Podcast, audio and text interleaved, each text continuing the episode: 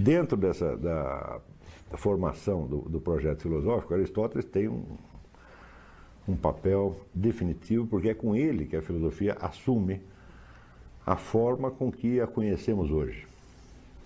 Então, perto do, do, do mundo de, de Aristóteles,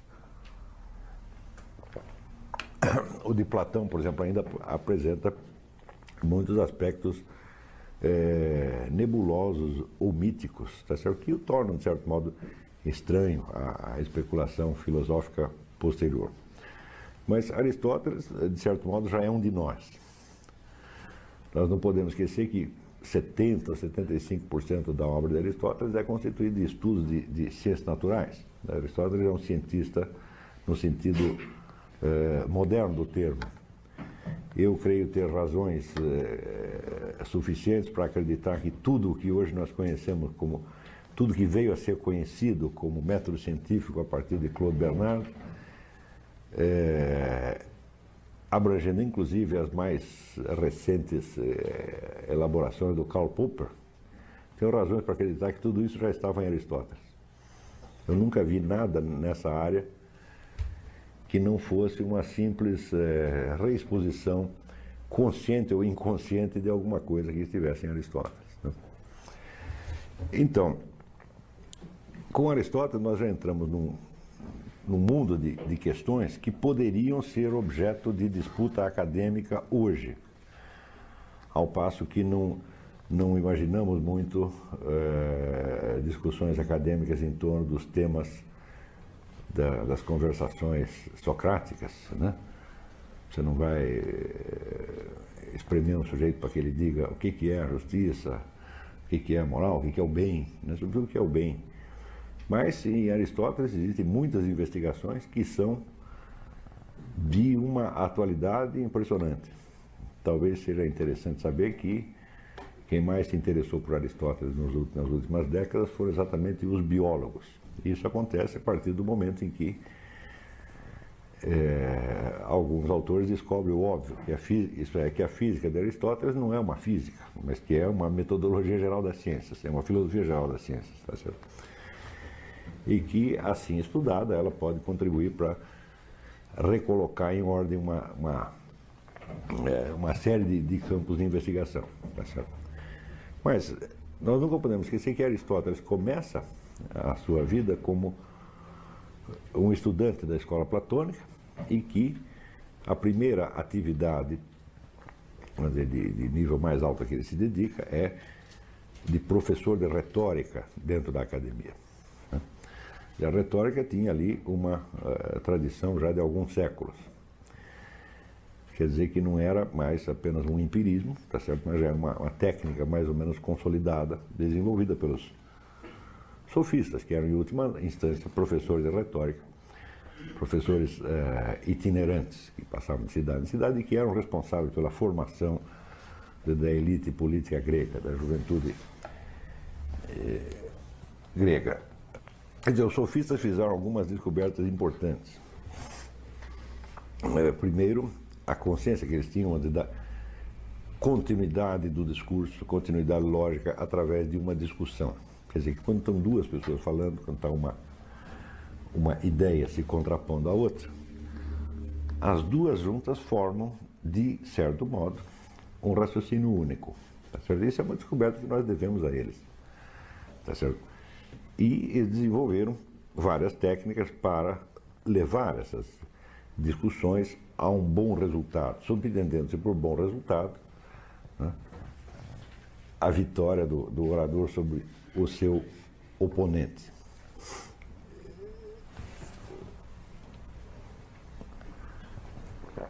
A retórica, a rigor, ela é uma, uma espécie de psicologia do discurso.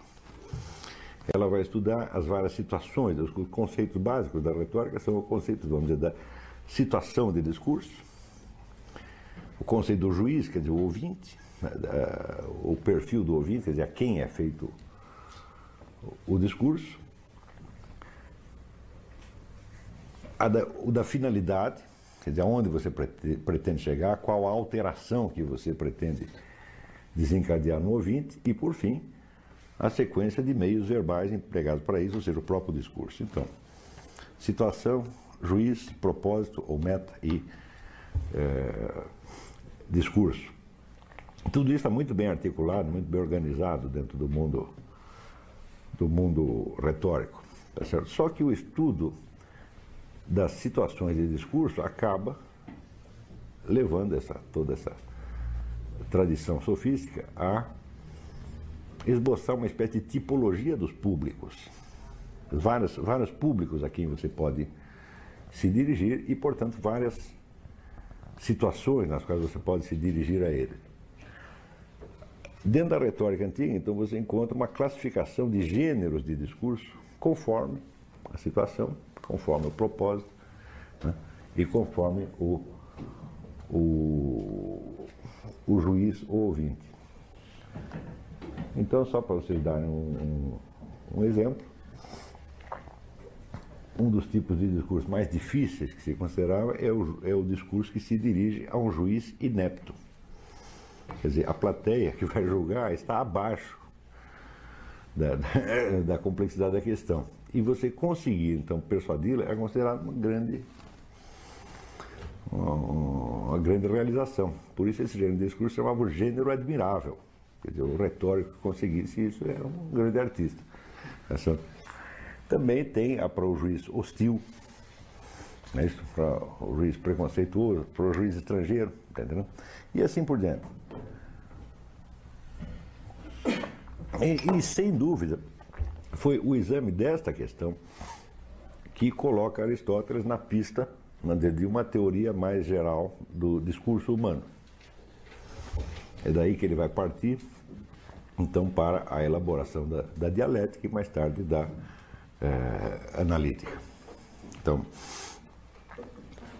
eu não creio que aquilo que se, que se compreende hoje como lógica de Aristóteles possa realmente ser compreendido se for amputado das suas raízes na retórica. É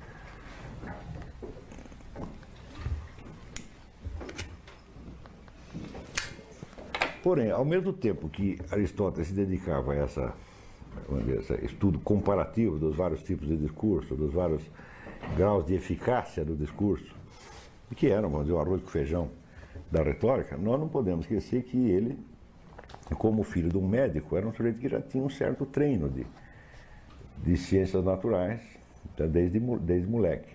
Tá e acostumado, então, a, a examinar o, o, corpo humano, animais e plantas, etc. Ele desenvolve um certo senso dar, do que nós podemos chamar unidade orgânica. Tá certo? Este deve ser, provavelmente, o, o conceito que mais marca o, o estilo de Aristóteles, quer dizer, encarar o mais possível o objeto que está dentro, dentro dele e a realidade como um todo, como uma unidade, mas não uma unidade de tipo simples, ou uma unidade de tipo geométrico, mas uma unidade de tipo orgânico, como se fosse, vamos dizer, um animal vivente. Tá certo? Então, podemos dizer que Aristóteles é, sobretudo, um biólogo, que olha tudo biologicamente, tá certo? mas que vai expor isso tudo a partir de uma teoria da linguagem. Então, a própria teoria da linguagem que ele desenvolve, eu creio que ela segue o modelo de uma árvore, que ele nota que a linguagem humana, que as formas cultas de, de expressão linguística, elas têm uma, uma certa raiz no corpo humano na, na, na capacidade de percepção humana. Então ele nota, por exemplo, que uma boa parte da eficácia do discurso dos poetas e do discurso do teatro é, reside no efeito físico, por exemplo, do ritmo, da métrica. Essa reiteração, ela acompanha certos ritmos orgânicos e coloca o, o ouvinte numa disposição favorável àquilo que ele é, vai ouvir.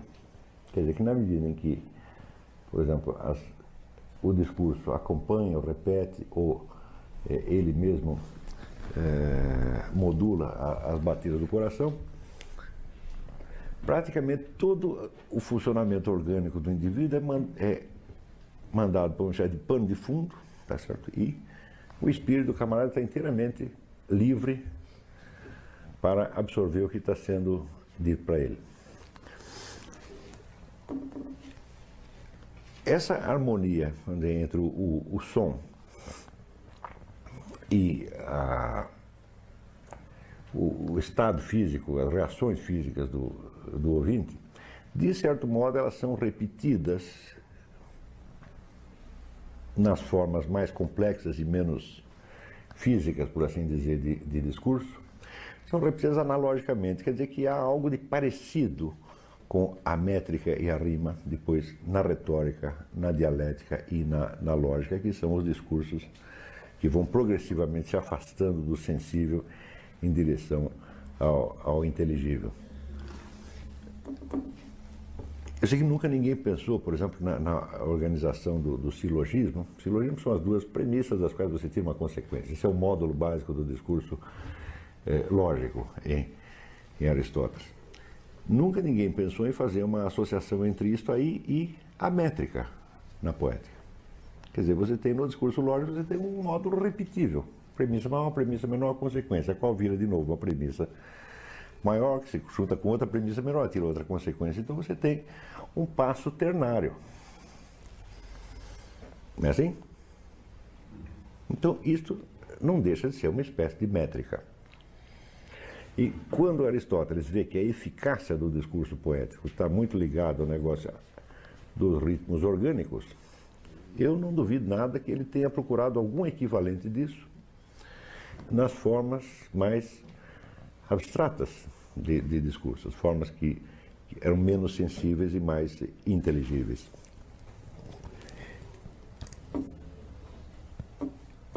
Então,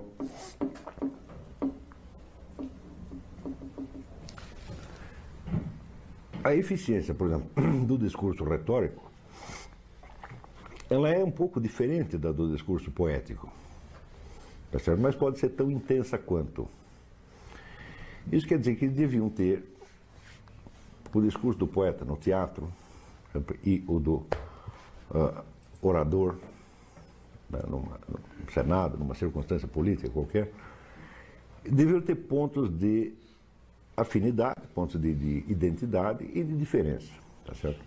E essa identidade e diferença sempre chamaram muito a atenção de Aristóteles. Então, uma das primeiras preocupações que ele tem é de distinguir as várias modalidades de ação verbal que o homem exerce sobre o homem. Seja, como é que uma, uma mente age sobre a outra, tá certo? através da palavra. Que tipos de modificação você pode sugerir ou introduzir na mente do seu ouvinte. Então ele diz, o discurso poético, ele realmente ele não lhe ensina nada, ele não afirma nada, mas ele deixa, ele diz essa expressão dele, é, ele deixa você uma funda impressão. Tá Desta impressão, evidentemente, você não pode é, tirar nenhuma conclusão quanto à veracidade ou falsidade do que lhe foi relatado, mesmo porque, diz ele, ah, o gênero poético não trata jamais do, nem do real nem do real, mas sim do, apenas do possível. Tá ele conta histórias expressa situações que não aconteceram, mas que são possíveis. E que mesmo quando lida com um assunto histórico, isso é, com algo real que aconteceu, ele lida com esse assunto não enquanto real, mas apenas enquanto possível, partindo do princípio de que tudo que é real é também é, possível. Isso quer dizer que a, a ação básica do discurso poético é de tornar você aberto a uma possibilidade. Como é que realiza isso aí? Realiza não só pela natureza dos fatos narrados, dos fatos mencionados, mas também pela harmonia entre a sequência de sons e os ritmos corporais. Essa harmonia predispõe você tá certo? a se abrir àquela narrativa que de outro modo talvez não lhe interessasse ou não o persuadisse. Tá? Mas no instante em que você se abre àquela possibilidade e a vivencia durante a audição, durante o espetáculo, como se fosse uma realidade, embora sabendo que não é, a finalidade do discurso poético está completada. Mas, quer dizer, não pode, fazer, não pode ir além disso. Tá certo? Se, além de infundir no, no ouvinte ou no espectador esta impressão geral de uma possibilidade, você quiser transmitir a ele algo mais, ou seja, se ele quiser lhe infundir uma opinião ou levá-lo a tomar uma posição, os recursos poéticos já não bastarão para isso. Então você puxa os discursos da retórica. Isso quer dizer que o discurso retórico ele, ele se completa, ele se perfaz no instante em que a plateia tomou uma decisão, em que ela aprovou ou desaprovou alguma coisa, tá certo? em que ela decidiu fazer ou não fazer alguma coisa. Quer dizer que aí a influência sai daquele fundo imaginativo quase inconsciente e tem que se expressar numa decisão, numa adesão ou repulsa consciente. Tá certo? Ora, é fácil você perceber, embora Aristóteles não o diga, mas isso está implícito, que se o fundo imaginativo, aquele que o discurso poético trabalha, for hostil àquilo que o discurso retórico pretende te convencer, não vai pegar. Isso quer dizer que o discurso, todo o mundo do discurso retórico, não surge no ar. Ele surge já numa atmosfera social e linguística tornada propícia pelo discurso poético. Está compreendendo? Então, isso quer dizer que se você não tem um fundo, vamos dizer, de tradição verbal ou literária que torne toda uma comunidade sensível mais ou menos aos mesmos ritmos, aos mesmos jogos semânticos, etc, etc, a persuasão racional se torna muito difícil. Tá? Quer dizer, a persuasão vai apenas pegar uma predisposição que já existe no mundo, fundo do sentimento, do inconsciente, da imaginação e trabalhá-la para que vire uma, uma decisão. Tá certo? Então, aí, evidentemente, existe uma passagem de um tipo de discurso para outro tipo. Tá entendendo? Então, a retórica, nesse sentido, não poderia jamais ser uma ciência independente. Você não pode fazer uma ciência dos discursos persuasivos, tá certo? se você não tem antes uma ciência dos discursos impressivos, que seriam os poéticos, né? Tá certo? Você examinando os textos que Aristóteles consagra a esses vários tipos de discursos, você vê que os termos que ele usa para definir os mecanismos de cada um dos discursos são termos que estão associados. Não são, não são coisas é, separadas, eles formam realmente uma gradação.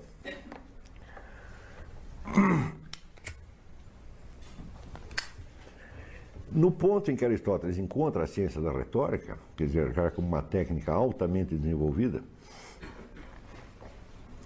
é você ali praticamente você já tinha meios articulados para você persuadir qualquer pessoa de praticamente qualquer coisa que pudesse interessar aqueles indivíduos. Então, se você quisesse persuadir que sim, tinha a técnica, persuadir que não, também tinha a técnica. E isso, evidentemente, é, colocava um problema, que esta técnica, quanto mais ela evoluía, mais ela se neutralizava a si mesma. Porque se todos os discursos são igualmente persuasivos, nenhum é persuasivo, tá certo? Então, é, é, na evolução de Aristóteles está, está bem claro que ele, ainda muito jovem, ele domina completamente a técnica da retórica e percebe que ela chegou a um beco sem saída e que precisa dar um passo à frente. Esse passo à frente, de algum modo, já estava dado pelos seus dois mestres, Platão e Aristóteles, com a arte da dialética. A arte da dialética era também uma arte da confrontação de discursos, mas não apenas em vista da persuasão, e sim em vista de uma subida de grau na busca da certeza. Isso quer dizer, numa discussão dialética, seja socrática ou platônica, é, quando a discussão terminava, você tinha que ter pelo menos um pouquinho de certeza a mais do que quando tinha começado. Entre o começo da discussão dialética e o fim, você tinha um trajeto que te levava a um grau de certeza idealmente um pouco maior do que quando você tinha começado. É claro que a discussão também podia falhar, tá certo? E, é, terminar em fracasso e ninguém descobrir nada. Mas o discurso dialético se estruturava, então, não em função da persuasão de um outro, mas, de certa maneira, poderíamos dizer que é da persuasão de si mesmo. Porque ali o objetivo não é você modificar a opinião do outro, mas você melhorar a sua, melhorar a qualidade da sua. Então, o discurso retórico não faz sentido na solidão, evidentemente. Se não tem um público para você convencer de alguma coisa, se não tem dizer, um freguês ao qual você pretende vender algo, não tem sentido seu, seu discurso retórico. Mas a autopersuasão dialética, sim, faz sentido. Quer dizer, você pode discutir com você mesmo na solidão. Então, o discurso dialético pode ser ou a confrontação de duas opiniões na praça pública, duas ou mais opiniões na praça pública, como acontecia nas conversações socráticas, ou pode ser uma meditação solitária, onde você mesmo confronta é, duas ou três hipóteses. Tá certo? E aí surgem várias diferenças em relação ao discurso retórico. O discurso retórico, se o objetivo dele é persuadir alguém, é, ele termina no instante que o outro está persuadido. Se você já convenceu o sujeito do que você quer, não tem por que você continuar falando. Porque se continuar pode até estragar o negócio e ele mudar de ideia de novo. É certo? Mas já o discurso dialético, a confrontação dialética podia prosseguir, vamos dizer, indefinidamente, enquanto você não alcançasse um grau de certeza que te satisfizesse. Tá certo? Então, Aristóteles diz que a dialética serve para várias coisas. Em primeiro, primeiro lugar, serve para o treinamento da mente, quer dizer, pela confrontação de, de hipóteses contrárias, você se acostuma a você examinar quais são os pressupostos que estão embutidos nas suas ideias, se acostuma a é, testar, vamos dizer, a, o grau de confiabilidade de cada uma, se acostuma a hierarquizar os conceitos na sua, na sua ordem de dependência, e em suma você se acostuma a organizar a investigação de qualquer assunto e, portanto, a organizar também a verificação né, das ideias e das opiniões que estão em jogo. Dito de outro modo, a, a dialética já é todo o princípio do método científico. Eu não consigo enxergar nada, nada, nada em nenhuma, nenhuma contribuição posterior ao método científico que já não esteja dado na definição que Aristóteles dá da, da dialética. Tá é, em segundo lugar, dizer, além de servir para a educação, ela serve também evidentemente, como um instrumento de investigação. E aí é que é o seu aspecto de, de é, método científico. Tanto que um dos nomes da, da, da, da, dialética, designada com vários nomes, não, não existe uma terminologia estabelecida em Aristóteles. Tudo ele usa dois ou três termos diferentes conforme a situação. Um dos nomes que ele usa é peirástica. Peiras quer dizer como se fosse tentativa. É tentativa e erro, tá certo? Então, quer dizer, uma confrontação dialética, ela vai por tentativas, tá certo? Tentativas e erros e vai depurando, tá certo? E vai montando a questão cada vez de maneira mais propícia a encontrar uma solução. E é exatamente isso que se faz é, em qualquer método científico é, concebível. Tá certo? Inclusive o famoso negócio do Popper, do, da, da critério de falseabilidade, né, quer dizer, que para uma, uma teoria, uma ideia, uma opinião ser discutida, tá certo? É necessário que você possa concebê-la como falsa para você poder saber se é verdadeira ou falsa. Essa é uma coisa que não pode ser concebida como falsa, também não pode ser concebida como verdadeira. Isso também já está dado em Aristóteles. E a questão precisa ter, onde uma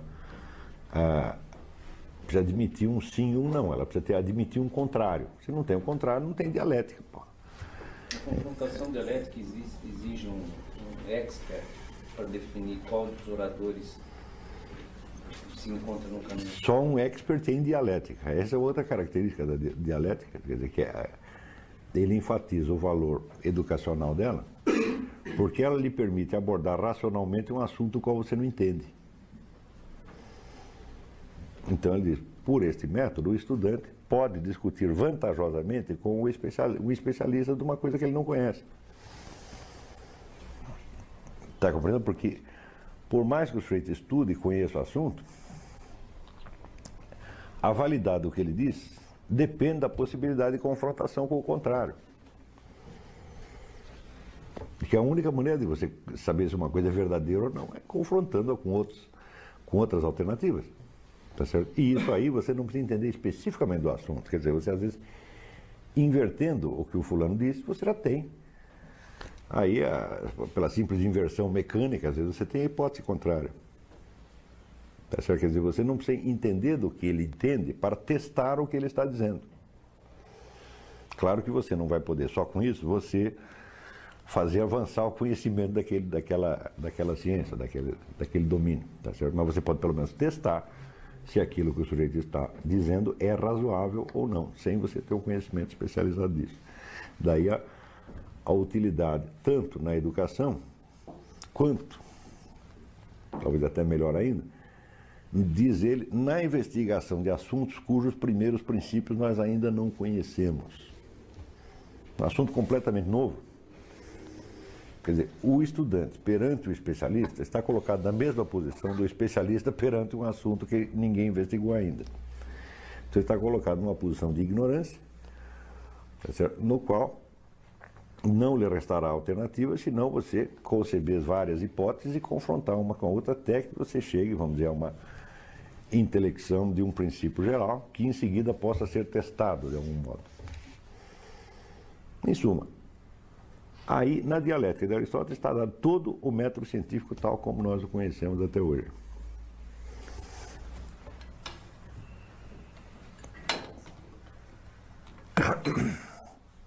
Não, não obstante, Aristóteles faz uma distinção entre o que, que seria vamos dizer, uma abordagem dialética e uma abordagem científica. Aí parece que a, pareceria até que a coisa complica, porque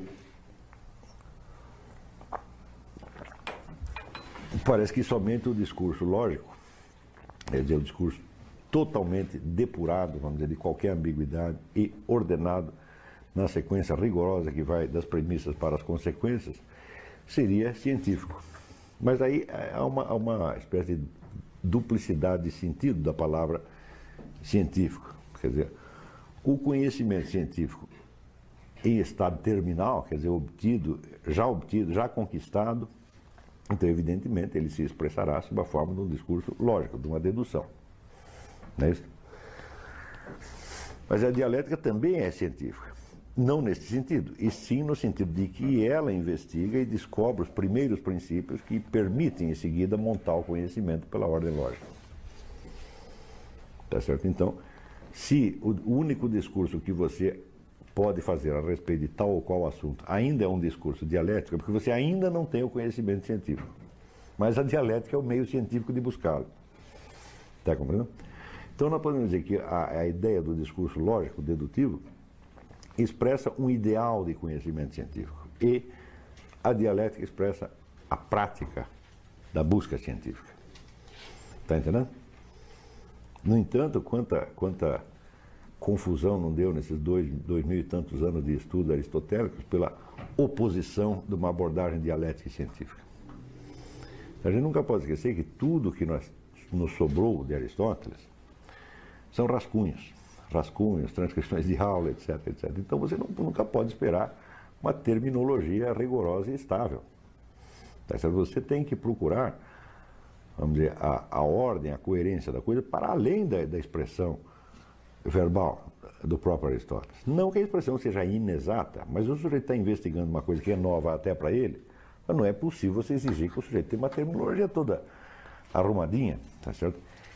E tudo que Aristóteles investigou era novo. Tá Quer dizer, Aristóteles inaugura um montão de, de ciências. Né? Ele inventa a anatomia comparada, inventa a geologia, inventa a botânica. Tá entendendo? Foi ele que inventou os museus, foi ele que inventou o jardim zoológico. Né? Então, praticamente todo o arcabouço da ciência ocidental foi tudo esse sujeito que inventou sozinho. Tá Então, quem quer que esteja fazendo uma coisa pela primeira vez, certamente não a fará da melhor maneira possível. Né? O cara que fabricou o primeiro carro não pode ter fabricado o melhor carro. Né? Então, Aristóteles dá toda essa estruturação ao mundo da investigação científica, mas aquilo é cheio, vamos dizer, de, de, de falhas, de imprecisões, de, de, de, coisas provisórias, tá certo? Como aliás é próprio do próprio movimento, movimento científico. Né?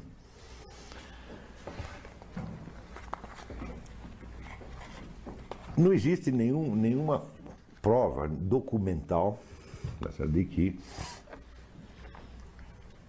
Aristóteles tenha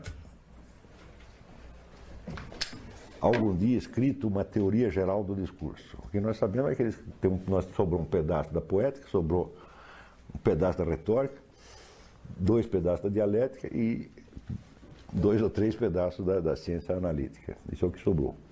Mas a coerência entre cada uma dessas etapas do estudo do discurso é tanta é impossível você supor que ele não percebesse nenhuma unidade numa coisa que ele mesmo está expondo com, com tanta, tanta coerência. Você não tem nenhuma obra de Aristóteles que seja teoria geral do discurso.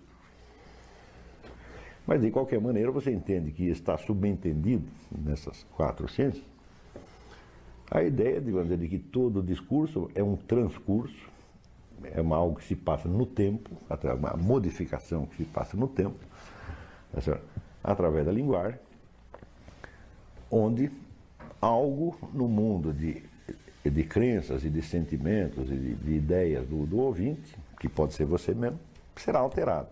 Então, você parte sempre de algo que já está acreditado ou admitido e vai chegar uma nova coisa que será acreditada e admitida em seguida. Isso acontece tanto numa peça de teatro quanto numa demonstração é, científica.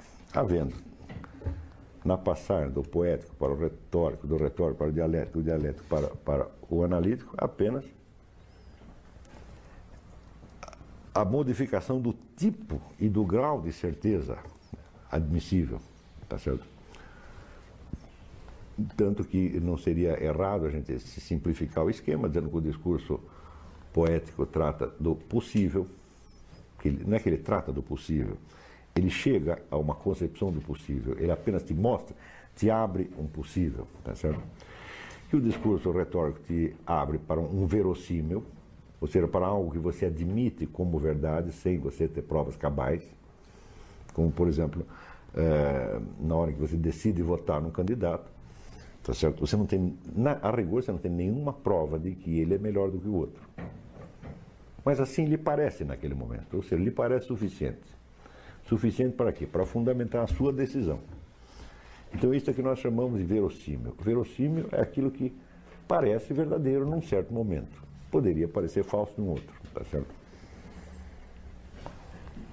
Que com o dialético você vai espremendo as várias os vários as várias opiniões retóricas existentes até você articulá-las hierarquicamente de maneira a obter uma conclusão mais razoável ou mais provável, portanto aí no terceiro período razoável ou provável, tá certo? E finalmente, como conclusão do discurso analítico, você teria a demonstração do que é certo, verdadeiro ou apodíctico. Apodíctico no verbo deixes quer dizer destruir e o prefixo a quer dizer não. Então aquilo que não, não se destrói. Tá Também é claro que essa passagem, esse aumento do grau, vamos dizer, de certeza, nada tem a ver com a qualidade ou importância do discurso. Porque você pode obter uma certeza muito maior sobre algo que não tem importância nenhuma. E outras coisas muito mais importantes você pode conhecer apenas na esfera da razoabilidade ou até da, da, da possibilidade, tá certo? Também não quer dizer, quando eu digo é, grau de certeza, não quero dizer grau de confiabilidade. Porque às vezes o conhecimento, o conhecimento que você tem do possível é mais confiável do que uma conclusão certa que você tem sobre algo a partir de premissas que em si mesmas são incertas. Está entendendo? Quer dizer, não há uma diferenciação de valor entre esses quatro tipos de discurso. Há apenas uma diferenciação da conveniência de você abordar assim o assado, tá certo? um certo problema, né? com o tipo de discurso que lhe seja mais conveniente. Seria uma diferença de método? De método. E também existe, naturalmente, uma, uma tendência é, à passagem de um para o outro. Eu estou convicto de que toda investigação científica passa por essas quatro etapas. De que há uma elaboração imaginária que te abre uma possibilidade. Hum? Desta possibilidade, vamos dizer, nascem hipóteses contrárias, cada uma com a sua verossimilhança própria. Hum? Que a organização dessas várias verossimilhanças em confronto tá certo? É a própria elaboração científica da coisa e que a formalização lógico-matemática é o produto final. Isso quer dizer que todo cientista que investigou e descobriu qualquer coisa, de algum modo ele passou por essas quatro etapas. Também acredito que nós vamos ver na, na história de, da evolução de qualquer cultura, você não verá um discurso dialético, um discurso retórico desenvolvido se não houver um poético primeiro. Isso quer dizer que se as formas do imaginário coletivo não estão suficientemente à disposição de todas as pessoas, não são, vamos dizer, um, um, um patrimônio comum ainda, então não é possível que dentro desse meio surgem, surjam opiniões que sejam racionalmente confrontáveis. Quer dizer, precisa de uma certa homogeneidade do imaginário para que as pessoas consigam opinar diferentemente sobre as mesmas coisas. Está entendendo? Quer dizer, que uma certa unidade do mundo imaginativo, simbólico, artístico, etc., é condição sine qua non para que possam surgir correntes de opinião que, de fato, reflitam os conflitos e as diferenças nascidas da experiência real daquela comunidade. Hum. Eu não ficou muito bem entendido pela parte que você falou que, que a passagem de gestão para o outro não, não, não quer dizer uma, uh, uma confiabilidade naquelas hipóteses que estão sendo discutidas. É, uma, o grau, vamos dizer, o grau de certeza, tá certo? É, da conclusão não quer dizer que houve um aumento do grau de confiabilidade de discurso para discurso. Quer dizer, o discurso lógico ele não é mais, ele é mais certo, ele é formalmente mais certo nas suas conclusões.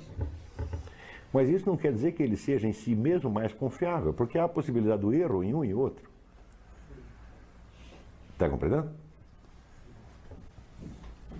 Então não tem um jeito de você pegar, sei lá, uma narrativa poética, você pegar uma teoria científica e dizer qual que é mais confiável. Hum? Não, uma é mais explícita e busca um tipo de certeza que também é explícita e que você pode conferir em cada um dos seus passos. E o outro já não é assim. Tá certo? Mas não quer dizer que um é mais confiável do que o outro. Professor, Diga. O senhor acaba de dizer que para que se organize um discurso retórico ou uma discussão retórica, para que seja possível as pessoas terem opiniões diferentes, eventualmente conflitantes, que se confrontam sobre o mesmo assunto, é preciso que haja um fundo imaginário comum. Um imaginário comum. Claro. Que, Quer dizer, para que. Esse, esse fundo imaginário comum, ele surge diretamente, vamos dizer, da expressão organizada, vamos dizer, da experiência coletiva. Correto. Mas, Quer dizer, se você não tem nem símbolos mais ou menos eh, estabilizados com os quais a experiência mais imediata se expressa, você vai discutir sobre o quê? Claro. Claro. Tá entendendo? Não há comunicação. Mas a minha pergunta é a seguinte: Isso. é possível, dentro de uma mesma sociedade, que, onde as pessoas todas tenham vivido é, experiências em comum, que essas experiências sejam é, sintetizadas em símbolos diferentes? É possível haver visões ou imaginários simbólicos diferentes dentro de uma mesma é, claro que grupos, claro que claro que claro que é e nesse caso não seria possível então é, é, provavelmente a discussão entre eles é falsa é uma pseudo discussão eles não sabem do que estão dizendo do que estão falando.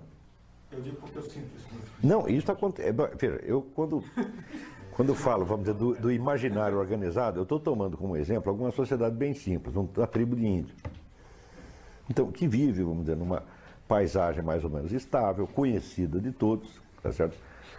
E onde os elementos básicos da experiência humana também acabam sendo conhecidos de todos, desde que o sujeito nasce até ele ficar adulto, ele mais ou menos teve experiências parecidas com a dos outros membros da tribo e sabe como, como expressá-las, tá certo?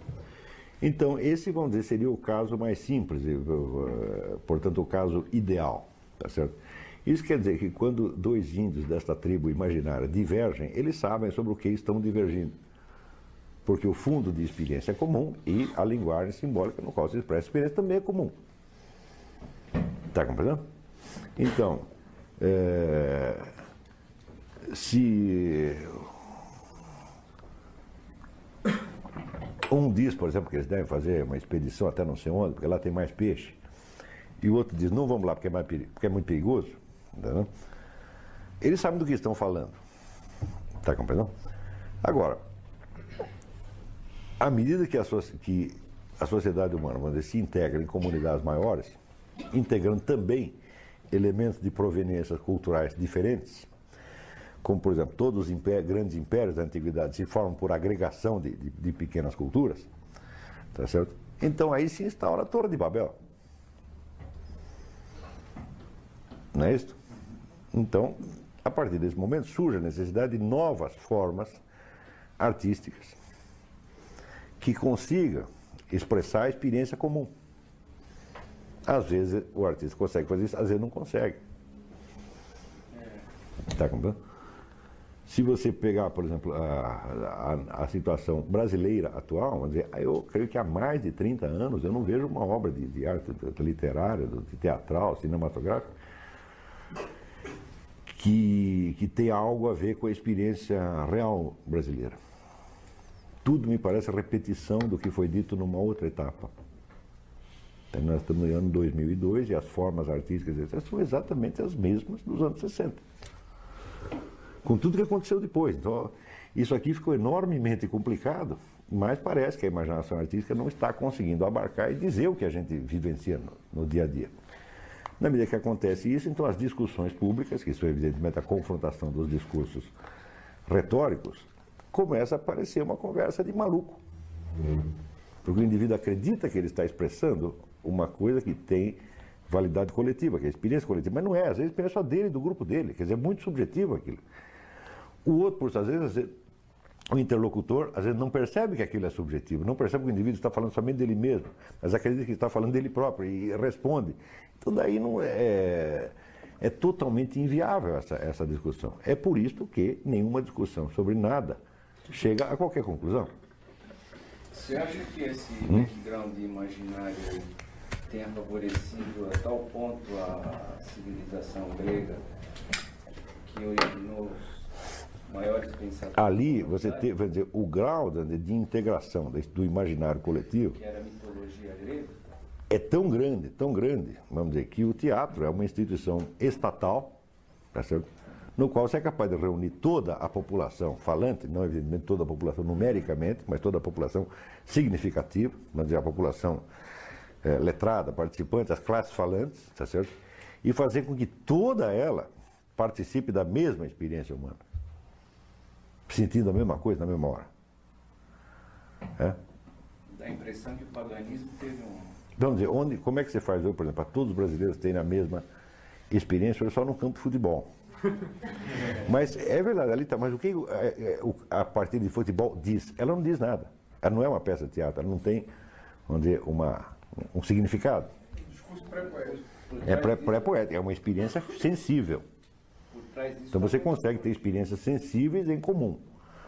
Por exemplo, se tiver um terremoto, todo mundo mora no terremoto, bom, todos sentimos a mesma coisa, sabemos mais ou menos do que se trata. Tá certo?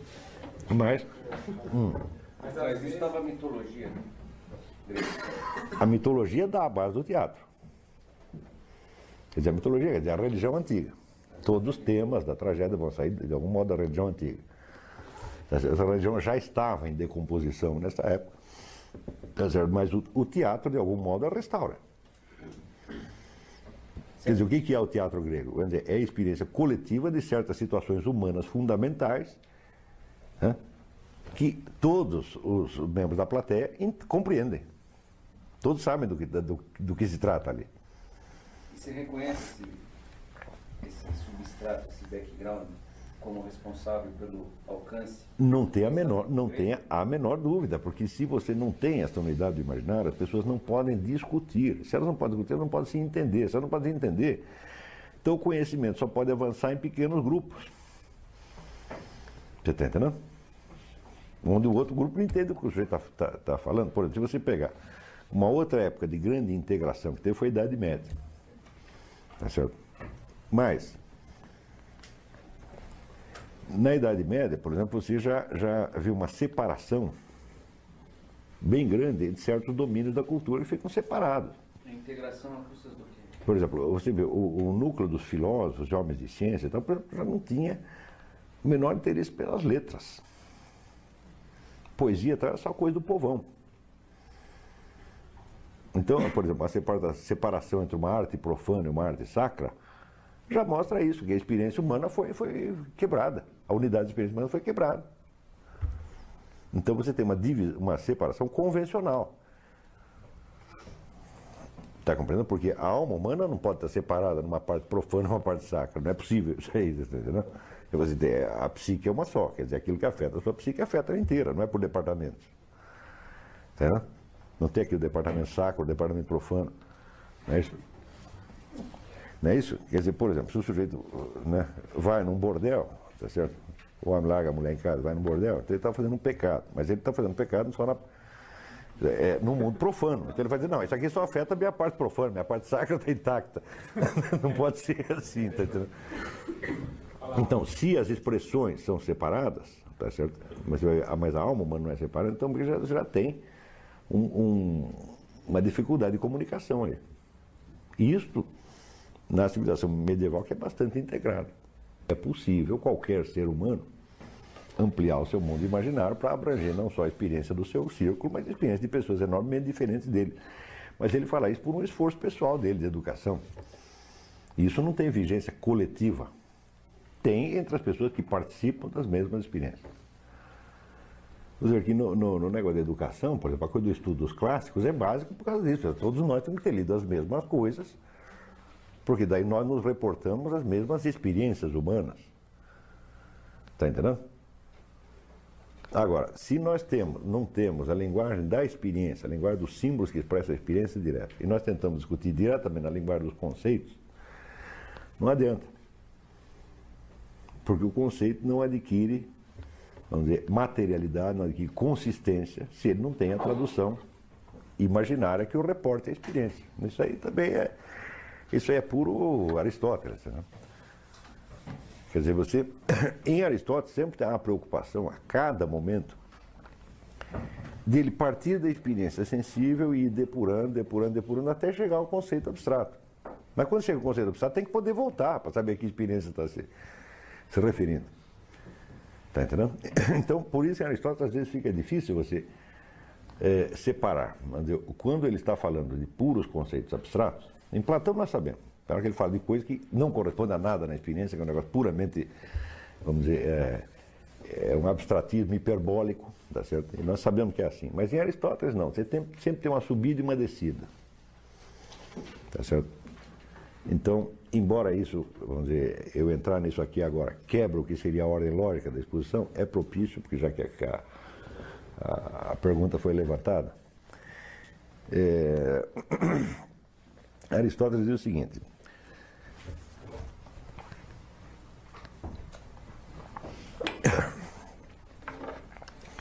Você investigar a causa de uma coisa é você descobrir, vamos dizer, as premissas lógicas das quais ela decorreria como consequência lógica. Tá Porém, entre esse procedimento puramente lógico e o de pura percepção sensível, não há muita diferença. Pelo seguinte, você, você pergunta, o que é um eclipse? Tá certo? Bom, você pode fazer uma série de raciocínios para explicar para ele qual é o processo causal do eclipse. Tá certo? Porém, diz ele, um sujeito que o eclipse da Lua, por exemplo, agora diz, um sujeito que estivesse na Lua, tudo isso que nós aqui fizemos um esforço lógico brutal para explicar, ele veria. Porque ele veria a Terra entrando entre a Lua e o, e o, o Sol e pronto. Você está entendendo? Quer dizer, nós explicamos o que é um eclipse da Lua. Eclipse da Lua é quando a Terra fica entre né, o Sol e a Lua e a sombra da Terra encobre a Lua. Não é isso? Para fazer isso, nós temos que criar um monte de esquemas, primeiro imaginários e segundo lógicos, para poder encadear a causa e efeito. Então, isso para nós seria um raciocínio. Tá certo? Eu digo para o cara que está na Lua, digo, isso não é um raciocínio, isso é percepção sensível imediata. Agora, acontece que o nosso raciocínio vale. O raciocínio que nós fazemos para explicar o eclipse da Lua vale precisamente porque ele corresponde à percepção sensível. Que nós, não, nós estando na Terra, não podemos ter, mas que esta criatura imaginária que está na Lua teria exatamente. Então, quer dizer que entre vamos dizer, o, conceito abstrato tá e o conhecimento sensível direto, existe uma relação muito mais íntima do que todos os estudiosos de lógica posterior eh, estariam dispostos a admitir. Então, em Aristóteles, os conceitos só valem quando você pode criar as figuras que lhes correspondem. Hum? E você montando imaginariamente ou logicamente essas figuras, você compreender aquela relação causal num, num ato de insight, de intuição único, que é como se fosse uma percepção sensível direta. Quer dizer que esse abismo, vamos dizer, entre, entre o conhecimento que seria lógico, dedutivo, que seria de, de conhecimento intuitivo, perceptivo, isso aí em Aristóteles não existe, porque as duas coisas são praticamente a mesma. Mas como é que você é, produz um triângulo equilátero a partir de um segmento de reta? Se você for procurar no livro de Euclides, ou qualquer livro de elementar geometria, dirá que para obter um triângulo equilátero a partir de um segmento de reta, você tem que traçar dois círculos, cada um tendo como centro um das extremidades do segmento e ambos tendo como raio o mesmo segmento.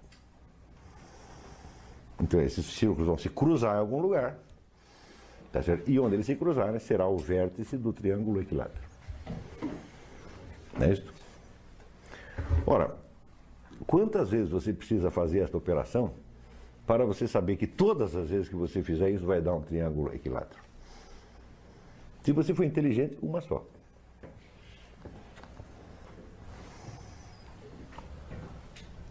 Ou nenhuma, se você imaginar. Não, traçar não quer dizer traçar no papel, traçar imaginariamente. O papel já é a tradução do negócio, né? Então,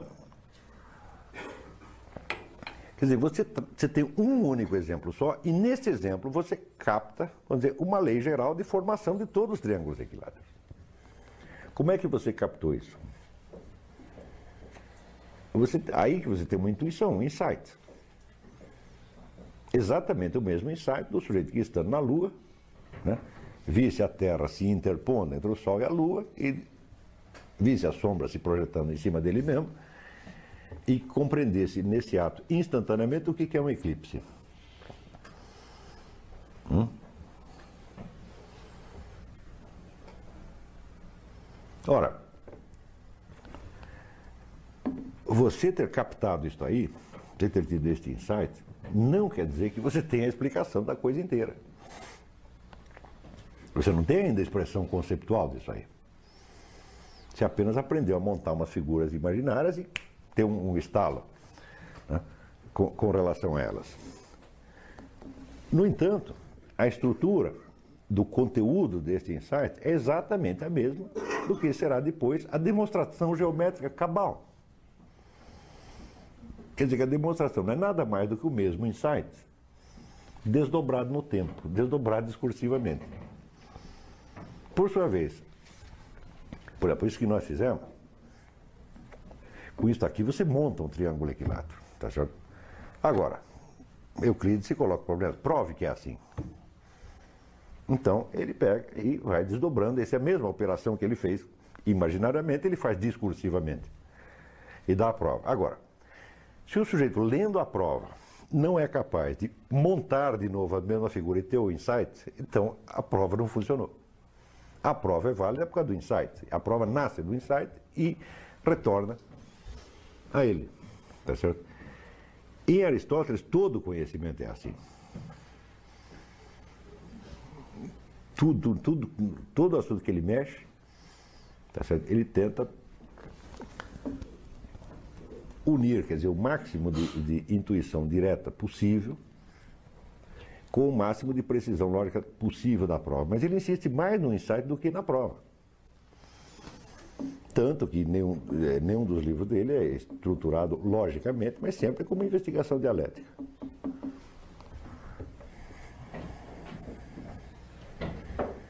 Ora, você vê que com Platão nós temos conseguido a noção vamos dizer, de um sistema das ciências.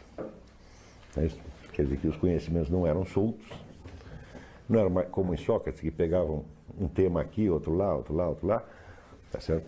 E através do método dialético chegava às definições de entidades distintas e separadas, mas você já tinha, vamos dizer, a ideia de um sistema dedutivo universal que partindo dos primeiros princípios chegaria até as últimas realidades. Porém, como é que foi obtido este esquema? Tá mediante um salto e uma ruptura brutal com o mundo sensível, mediante até uma negação do mundo sensível. Isso quer dizer que em Platão, vamos dizer, o verdadeiro mundo, o verdadeiro, portanto, o verdadeiro objeto de conhecimento científico era só o mundo metafísico. O mundo físico era superado e, no fim das contas, abandonado no meio, no meio do trajeto. Tá certo? E é isto mesmo que Aristóteles tenta corrigir. E tenta corrigir, creio eu, que inspirado na ideia de unidade orgânica. Então, veja o que é a diferença entre um sujeito cuja formação era matemática, geométrica, como Platão, e um outro que tinha formação de biólogo. Então, quer dizer que em Platão, vamos dizer, a, a perfeição da figura geométrica do sistema é um pouco obtida na base de você cortar aqueles dados de experiência que não se encaixam bem, tá entendendo? Quer dizer, aqueles dados que dizem respeito, vamos dizer, à experiência sempre é, é, variante e confusa, tá certo, do, do, do, dia a dia humano. Platão rompe com essa confusão e se apega a uma espécie de é, perfeição geométrica de um, de um, sistema das ciências erguido no ar como se fosse um, um diamante, tá certo? E Aristóteles percebe que esse, bom, esse diamante está certo, é muito, muito. É, é muito bonito, mas nós não somos assim. Quer dizer, nós precisamos de uma ciência, a nossa altura e de uma ciência que, além de dar conta, uma ciência que, não, que no meio do caminho, que você começa a investigar uma coisa, ela não troque de realidade, não troque de assunto. E é exatamente o que Platão faz. Platão faz, começa a investigar a partir do mundo sensível, daqui a pouco diz tchau e vai para o mundo inteligível, explica o mundo inteligível. Diz, bom, mas aquilo que você estava perguntando no começo, onde ficou? Então, Aristóteles percebe que esta ascensão dizer, para as realidades universais tem que ser completada com uma descida, de novo, para os singulares. Tá certo? E este é, são dois polos de tensão do mundo aristotélico ele percebe que só existe conhecimento quando é o conhecimento do universal. Ele diz tudo aquilo que é singular você conhece imperfeitamente, porque o singular não é dizível. Quando você começa a dizer as coisas, você já está dizendo em comparação com outro. Mesmo se for discurso poético. Por mais que o discurso poético tente expor uma singularidade, tá certo? ele faz um confronto com outras singularidades. Tá certo? Então, nós só temos conhecimento do universal. E quanto mais universal o conhecimento, mais a possibilidade dele ser perfeito. Porém, tudo que existe só existe como singularidade. Até o universo inteiro. O universo inteiro o que, que é? Ele é um membro da espécie universo? Não, ele é um universo. Está vendo? Então, todas as realidades que existem, existem, diz ele, então, como substâncias singulares. Essa é a característica normal da existência, e normal e universal da existência. Existir é existir como singularidade, não como conceito de espécie. Hã? Um gato não existe somente como membro da espécie, mas ele existe como um gato. Né? Se a espécie gato tivesse um único membro, ela existiria. Está entendendo? Quer dizer que o singular contém existencialmente a espécie, enquanto a espécie contém logicamente o, o singular.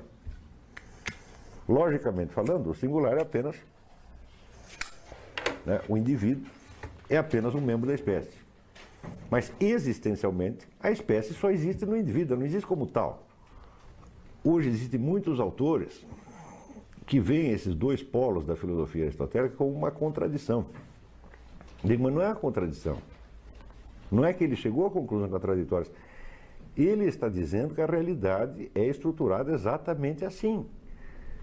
Que há uma tensão entre o movimento, a direção do conhecimento e a direção em que se estrutura a realidade.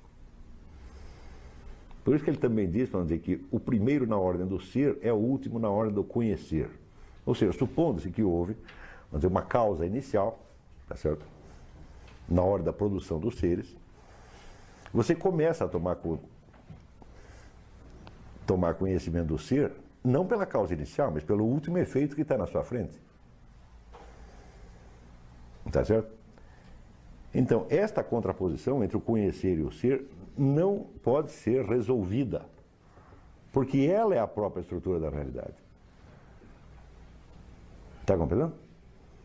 Então, isso quer dizer que o mundo de Aristóteles é um mundo tensional, tá certo? que tem, por um lado, o universal, por outro, o singular. Por um lado, o ser e, por outro lado, o conhecer. Eles nunca se separam e nunca se fundem. Hum? Para você poder continuar elaborando esse problema, desde o ponto em que Aristóteles o deixou, e ele o deixa exatamente assim, nós podemos dizer que esta, esta, eh, essa tensão é o ponto final da filosofia aristotélica. Tá certo? É, você precisará esperar muitos séculos para que isso seja tratado dentro de um contexto teológico cristão.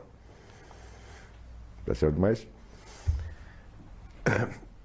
Aristóteles, partindo da ideia de que o sistema das ciências não podia ser, vamos dizer, apenas o da ciência de um universo ideal, mas tinha que abranger de algum modo este universo. Por quê? Porque tudo que existe, existe como singularidade e, portanto, como dado de, de, de experiência. E, por outro lado, todo conhecimento só adquire validade quando é universal. Tá certo? Então, Daqui não dá para passar. Esta tensão é, é como é que dizer, terminal. Tá? E claro que pode, nós podemos dizer que o platonismo é, de certo modo, uma fuga a essa tensão. Ele foge à tensão eliminando um dos polos, que é o polo dizer, da, da, individualidade, do singular, da experiência sensível, e ficando com, com o outro polo, como se o mundo das realidades metafísicas universais fosse mais real do que este. Mas a ideia platônica leva a contradições absolutamente insolúveis. Por quê? Porque se você pega, por exemplo, as famosas ideias ou formas, a ideia ou forma que abrange toda uma espécie, vamos supor a tal da cavalidade, a triangularidade, ela também ela é ela mesma e não outra. Então ela também é uma singularidade. Ela também é um indivíduo.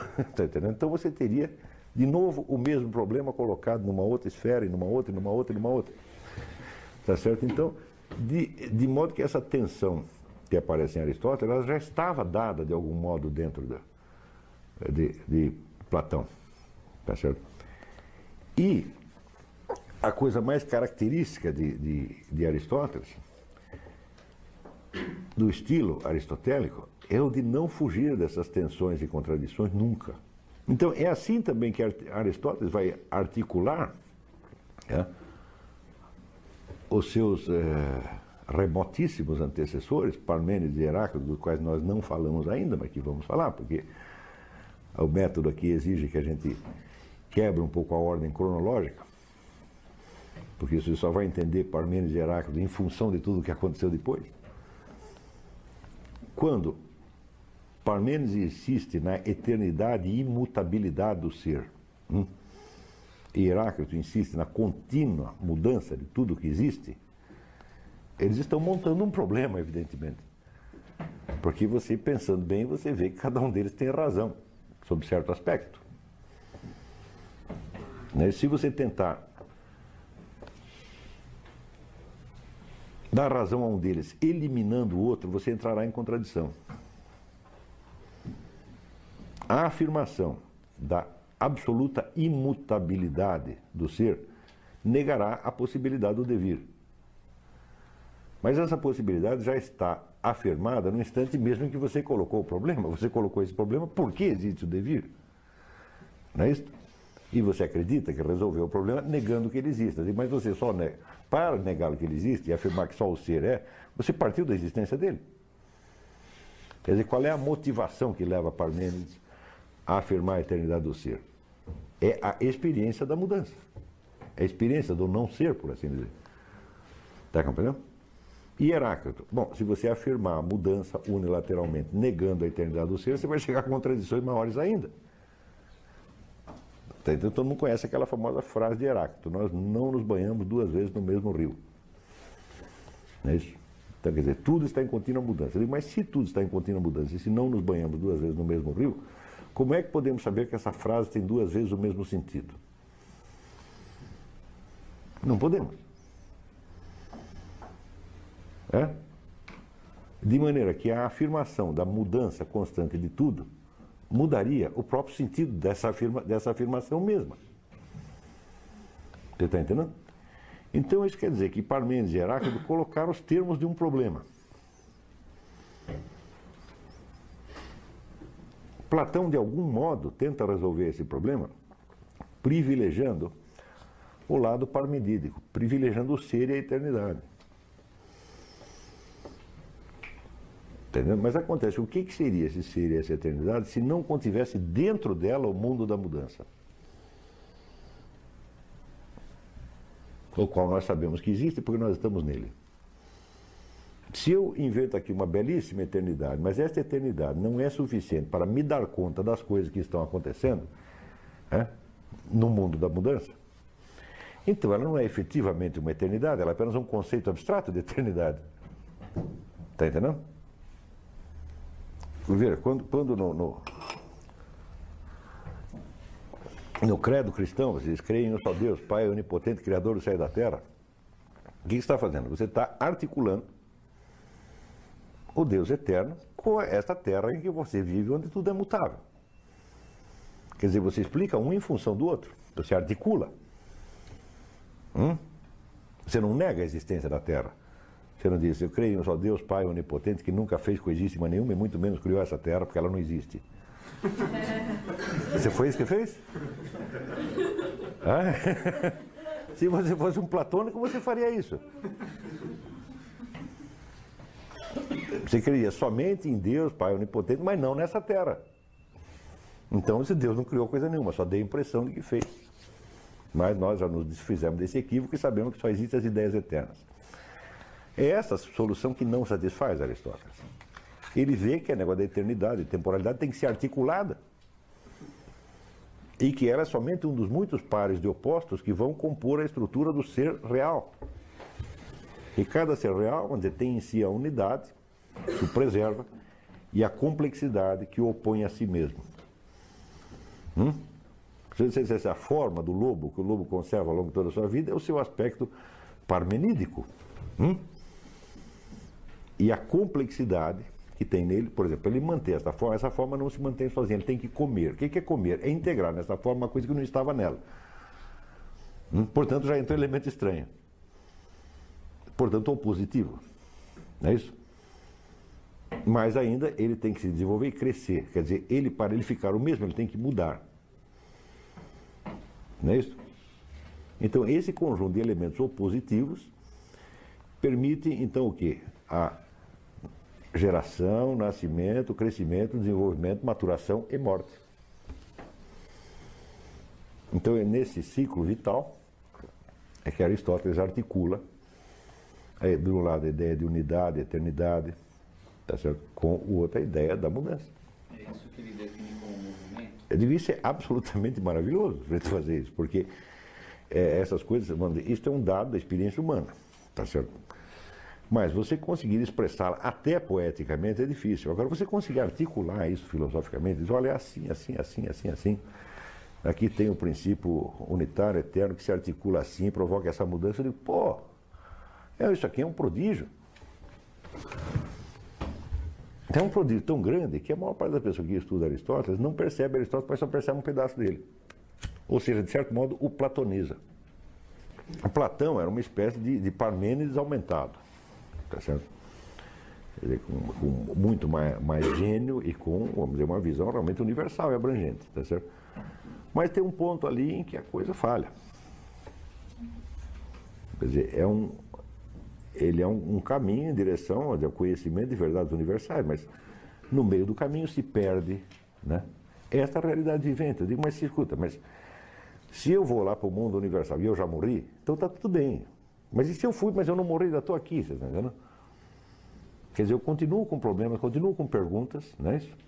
E eu sei que quando eu morrer e for para a eternidade está tudo resolvido, mas esse não é, não é disso que eu estava falando. Está compreendendo? Então, esta articulação do eterno com o tempo, da unidade com a, a pluralidade, tá certo? E essa é, articulação que toma sempre um sentido tensional e que, obviamente, é inspirada em Aristóteles pelo modelo do ser vivente que conserva a sua forma enquanto muda. Tá certo? Isso aqui é a maior conquista do, do gênio grego e talvez a maior conquista do espírito humano. A maior conquista do conhecimento humano talvez tenha sido isso. Por exemplo, é, para Aristóteles, o conceito de uma substância, quando você pega uma substância, você a define, define a essência dela, quer dizer, esta essência em si mesma é atemporal, é supratemporal. Porém, ela tem que conter nela todas as possibilidades de transformações temporais que aquela, que aquela substância pode sofrer no curso da sua existência. Então está articulado aí o plano da essência com o plano da existência. Hum? Tudo que existe é alguma coisa, portanto tem uma essência. Essa essência que ele tem não vai mudar. Ele já era isso antes de existir, é enquanto existe, e depois que ele para de existir, não vira outra coisa. Tá certo? Eu digo, bom, mas e a existência? Qual é a forma de existência desta essência? Hum? É evidentemente uma forma de existência opositiva, na qual, para existir, ele tem que integrar elementos que lhe são estranhos. Hum? Então, esses elementos servirão para o seu desenvolvimento e terminarão por matá-lo. Está entendendo?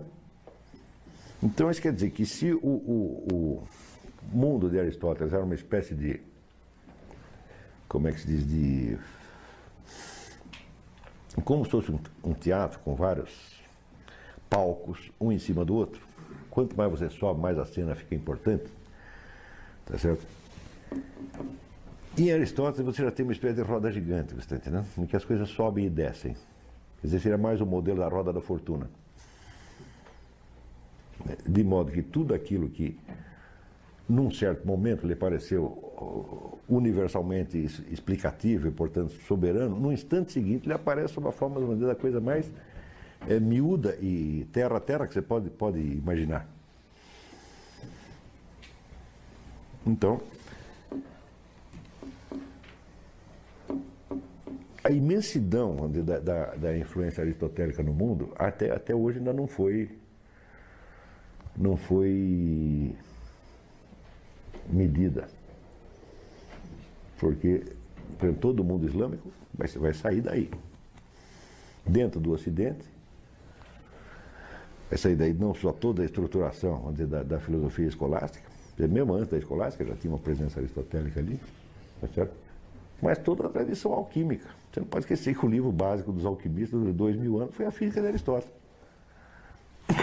Todo esse mundo esotérico, etc., também é Aristóteles é que hoje em dia está difícil para a gente a gente captar a unidade e a organicidade desses, desses conhecimentos. Nós fizemos ao longo da nossa, do nosso processo de emburrecimento e puerilização, como diria Schelling, nós fizemos uma série de distinções um pouco estereotipadas e forçadas que nos fazem ver oposições, é, como é que se diz, insanáveis entre coisas que na realidade só existem articuladamente. Hum. É, o Aristóteles ele dizia então, que o conhecimento só existe conhecimento do geral. É este, é este que é o nosso problema. Só existe conhecimento do geral e as coisas só existem como indivíduos singulares. Pois é, mas aí ele está vindo de uma tradição, Platão antes dele tinha dito que o eterno é exatamente o geral. Isso. O particular morto, né? É. Aí, é, eu, na verdade, nem sei se essa pergunta é pertinente, mas aí quando o cristianismo surge dizendo que é o, que é o indivíduo particular que é eterno, que a alma é eterna, aí esse, esse conceito de conhecimento que o... Mas isso aí já, tava, já estava, de certo modo, dado em Aristóteles, por quê? O próprio universo, a própria totalidade, o próprio Deus, para ele também são singularidades. E existem por causa disso, senão seriam apenas ideias platônicas.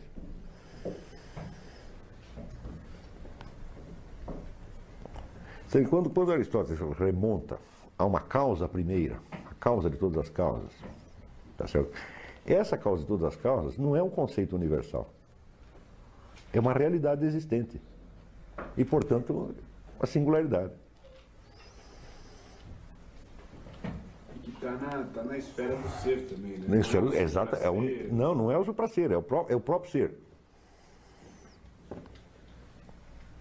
Então, quer dizer, ele, não, ele escapa desse negócio de você, quando você está subindo para o universal, você corta com o, o singular. Não, quando você sobe lá que você encontra o singular de novo. Hum, diga.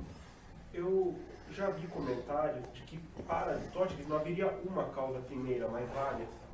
Tem uma pluralidade.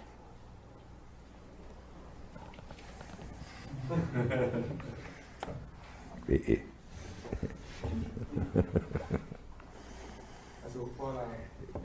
Não, realmente não é assim. Você pode ter uma pluralidade de operações, tá certo? Mas vou dizer, mas a unidade da causa primeira está dada, porque senão você levantaria. Se tem várias, que é que as unifica? Tem que ter uma causa atrás da causa e assim, e só multiplica o problema. Tá certo? Ainda não entendi onde está em Aristóteles que o, o singular, o indivíduo singular é eterno. Você falou, não, quando você chegar. Não, não. Só, ele diz que só as coisas. A substância só existe como singularidade. Só o que existe é a substância. Hum? Então. E a substância é aquilo que não é nem predicado de outra coisa e nem parte de outra coisa. Ela existe nela mesma como tal. Hum? Então eu existo porque eu não sou apenas um predicado. Hum? Eu sou, por assim dizer, o sujeito da oração. E eu também não sou somente parte. Posso ser considerado como parte da espécie humana, mas não é como tal que eu existo. Eu existo como eu mesmo. Tudo que existe só existe assim. Se não existir como substância, só existe na substância. Por exemplo, as qualidades, a cor, a posição, as ações, não existem como tais. Só existem na substância. Está compreendendo?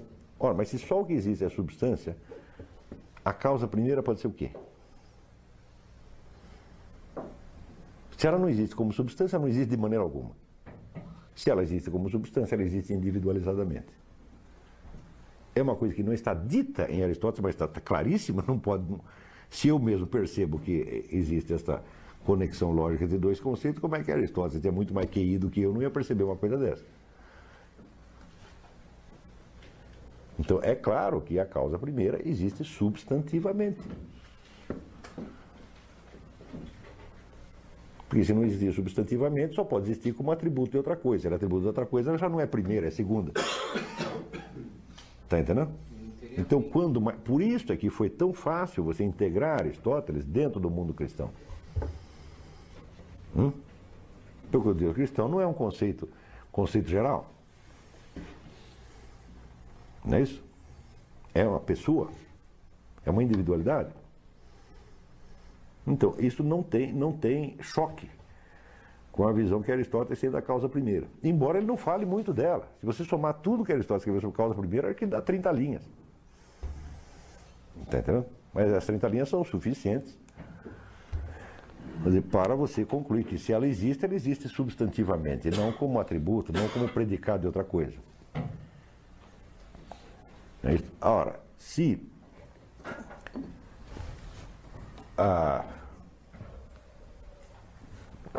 a espécie só existe na substância que a exemplifica existencialmente, tá certo?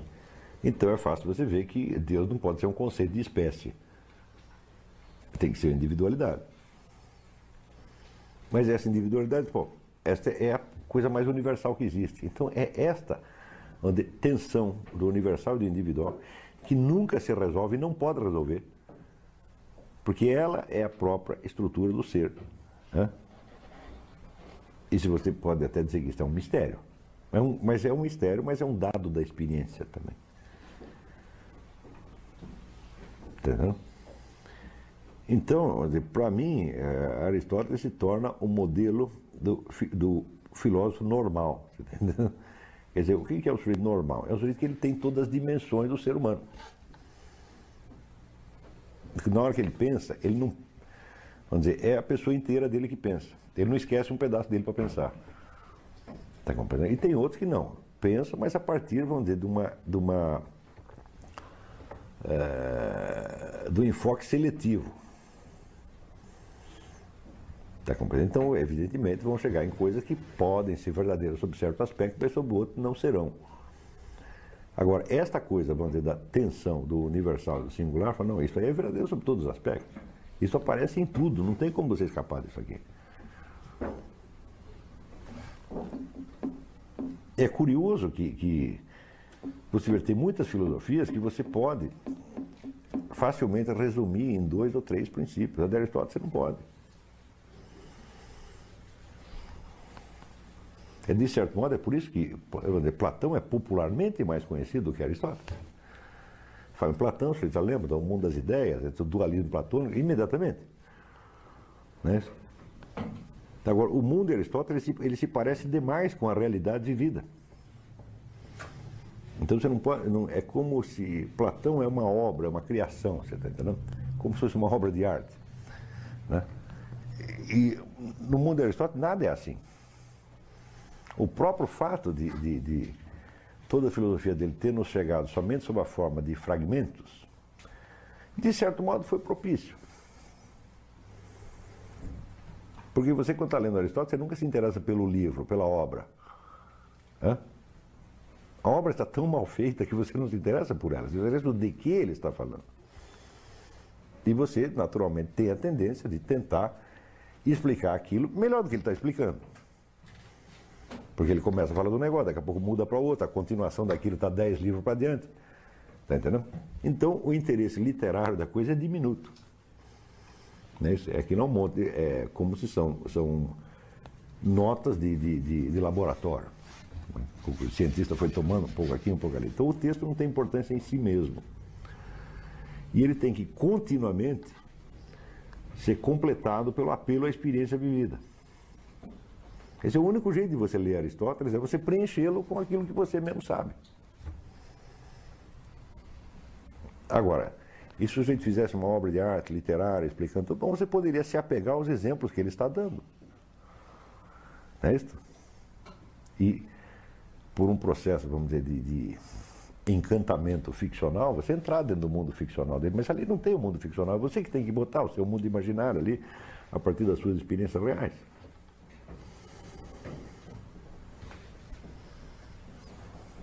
Agora, também Aristóteles é um autor muito mais fácil de você confundir do que Platão. Porque cada frase que o sujeito está dizendo tem que ser confrontada com a totalidade do sistema, com todas as tensões e contradições que tem dentro dela.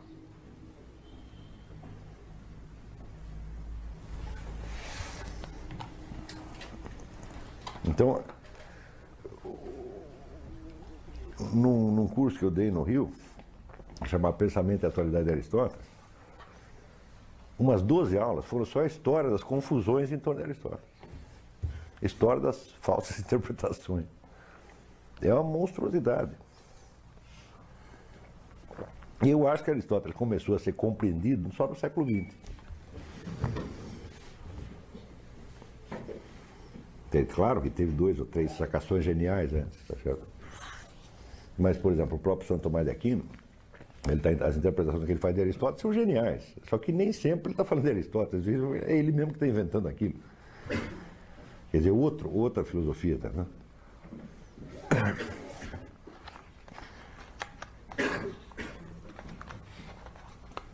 No século XX, a história dos estudos aristotélicos começa com um livro cuja tese está, um livro brilhante cuja tese está errada, que é do Werner Jäger.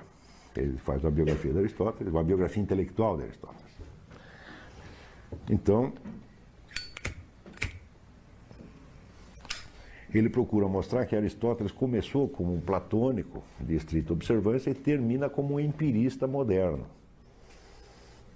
Então, o empirista que vai se afastar cada vez mais das considerações de ordem metafísica e terminar apenas com a investigação no laboratório. É, esse livro foi objeto de discussão durante um século inteiro. A conclusão final é que a tese está realmente errada. Isso não aconteceu. Mas esses dois aspectos que ele destaca estão lá dentro.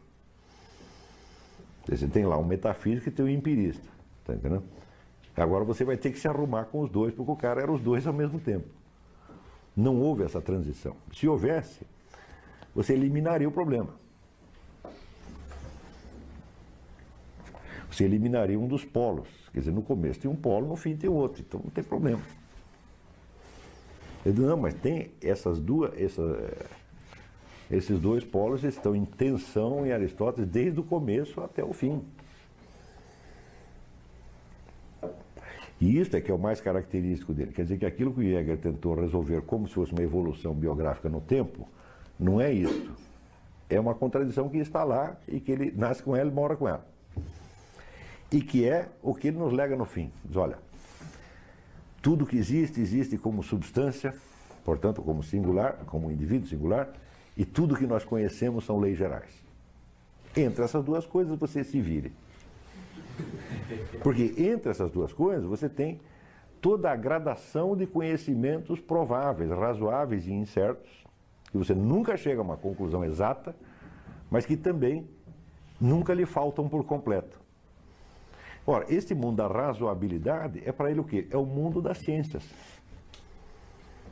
Todas as ciências. Então, a única ciência exata para ele que tem é a metafísica, que ele chama de teologia. Hum? Porque ali você vai conhecer a substância por causa primeira, a eh, eternidade, etc, etc. Ali é certo. Agora, todas as ciências, do que quer que seja, tá estão sempre se movendo no mundo da razoabilidade e da probabilidade. Agora, você imagina como a humanidade precisou emburrecer para, 1.600 anos depois, acreditar num mecanicismo. O que é um mecanicismo? É um platonismo. Você pega todo o mundo da experiência e diz, não, tudo isso aqui se reduz a meia dúzia de equações matemáticas. O resto é tudo ilusão. O resto é tudo falso, são só aparências, são só as, as equações matemáticas é que estão no fundo da verdade. Ué, desde Isaac Newton até pelo menos o século XX, todo mundo acreditou nisso, isso virou uma moda infernal. O que era um, um neoplatonismo. Quando, de repente, chega o pessoal Heisenberg, Planck e tal, demonstra que, de fato, as coisas não são assim.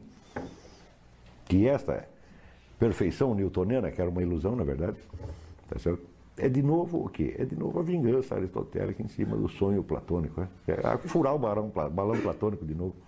A gente ficou falando de, de, de partículas subatômicas que não são objeto da experiência direta humana.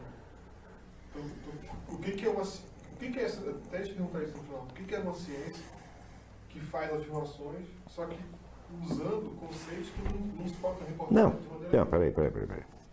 Evidentemente, quando eu digo que isso é uma vingança aristotélica, não quer dizer que os caras retornaram ao aristotelismo, apenas furar o balão platônico, furar o balão platônico do mecanicismo, claro que é uma vingança aristotélica, mas a ciência que eles fazem em seguida vai aproveitar inúmeros elementos platônicos.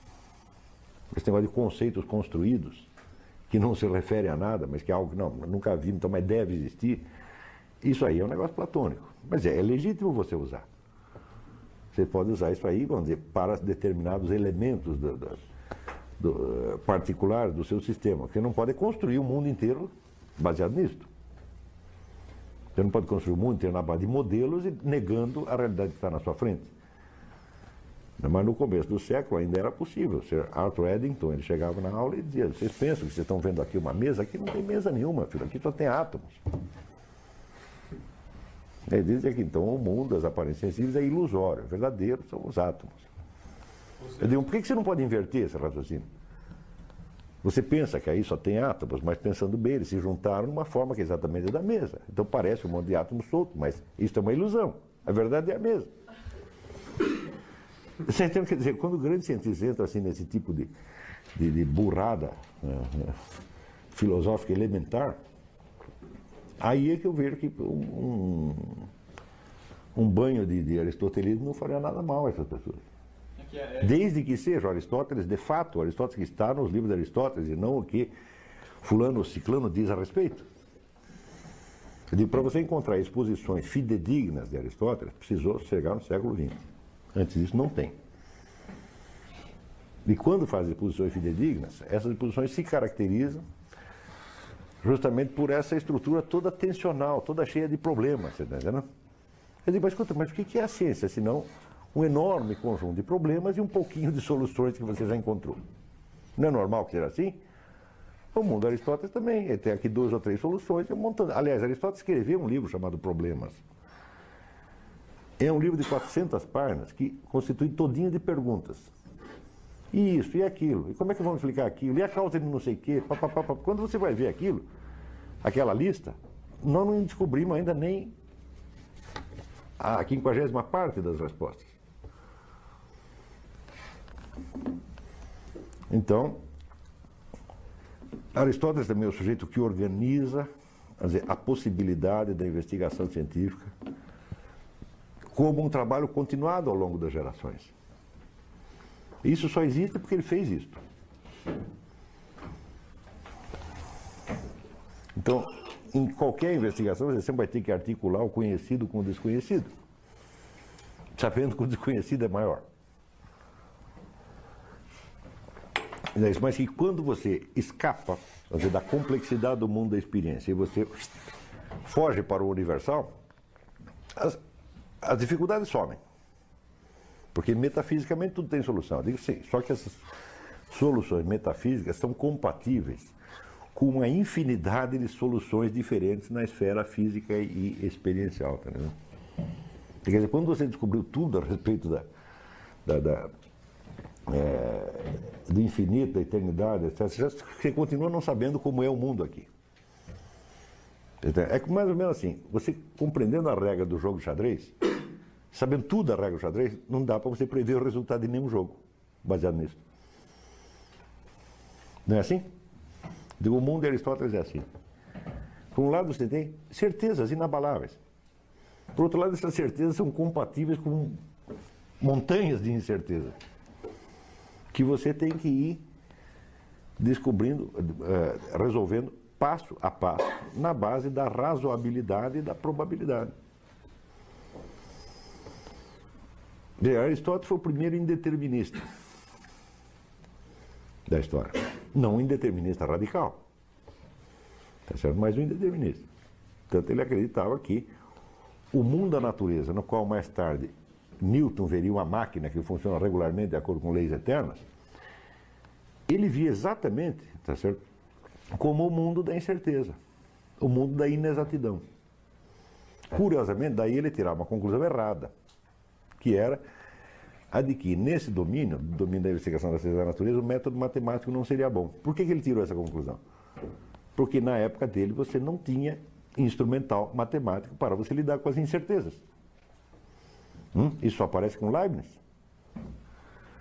Está entendendo? Então, aonde ele tirou a conclusão de que não deveria usar o método matemático, Leibniz poderia tirar a conclusão de que podemos usar o método matemático, sim, contanto que seja uma matemática reformada de tal modo que possa lidar com quantidades incertas. No fundo, parece que estão dizendo duas coisas, estão dizendo a mesma. Se a matemática não é boa porque ela só lida com o que é exato, e o outro descobre uma matemática para lidar com o que é inexato, está resolvido o problema. Quer dizer, é curioso que mesmo quando Aristóteles erra, tem uma intuição fulgurante ali atrás. Nunca houve um, um homem mais inteligente que esse, não tem. Esse é o guru dos gurus. Quando Dante o chamava, ele é o mestre dos que sabem, ele sabia o que está dizendo.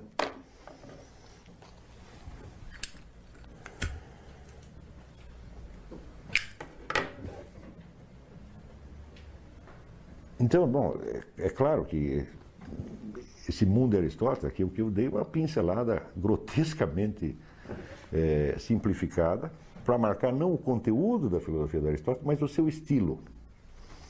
Tá certo?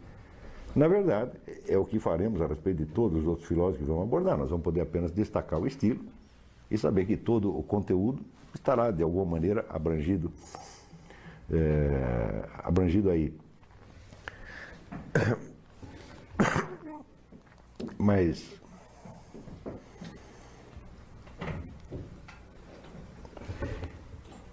às vezes quando você tem essa impressão inicial do estilo, tá certo? Aí você não se perde mais quando você está estudando o camarada. Entendeu? Então, de cara, não é possível compreender nenhum filósofo a partir de suas doutrinas prontas. Mesmo porque raríssimos filósofos viveram o suficiente para poder ter uma doutrina pronta e acabada sobre todas as coisas que eles, todos os problemas que eles desejariam. Quase todos os filósofos levantam 900 perguntas e encontram duas respostas. Quase todos eles têm isso. Isso é destino humano, tá certo? Então, as doutrinas pouco prontas tá são sempre só uma superfície do mundo de, de, de concepções, onde o indivíduo está lutando tá certo? para realizar esta mesma definição de filosofia que nós colocamos aí. Que é a unidade do conhecimento na unidade da autoconsciência. Isso aí, cada um, até o momento, todos aqueles que nós abrangemos estão fazendo exatamente isto. Tá certo? De certo modo, esta definição da filosofia está implícita em tudo que Aristóteles está fazendo na medida em que ele tenta, vamos dizer, organizar todos os conhecimentos disponíveis no momento. Tá certo? E mais ainda, onde ele organiza isso, não sob a forma de um esquema ou de um diagrama, como, como Platão, de um diamante, tá certo? de uma forma geométrica, mas sob a forma de uma unidade vivente. Hum? Aristóteles está realizando essa definição ipsis literis. Que é que o mundo da filosofia de Aristóteles é o mundo do conhecimento humano, tal como refletido numa alma humana, que tenta unificar tudo aquilo.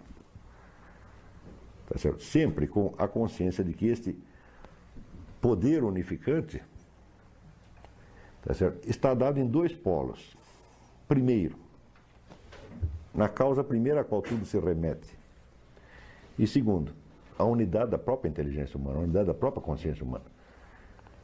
E o que é a ciência? É o que surge entre esses dois polos. Então, por isso mesmo é que Aristóteles dizia que a inteligência é mais verdadeira que a ciência. Porque a ciência não passa, dizer, de um reflexo desta unidade da inteligência humana.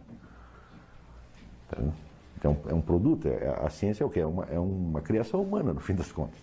Tá certo? E como ninguém produz efeito maior do que ele mesmo, tá certo? Então, a inteligência que está no fundo do, daquele conjunto de sistemas, de, de, de, noções científicas e filosóficas que nos são transmitidas, é imensamente maior do que aquilo.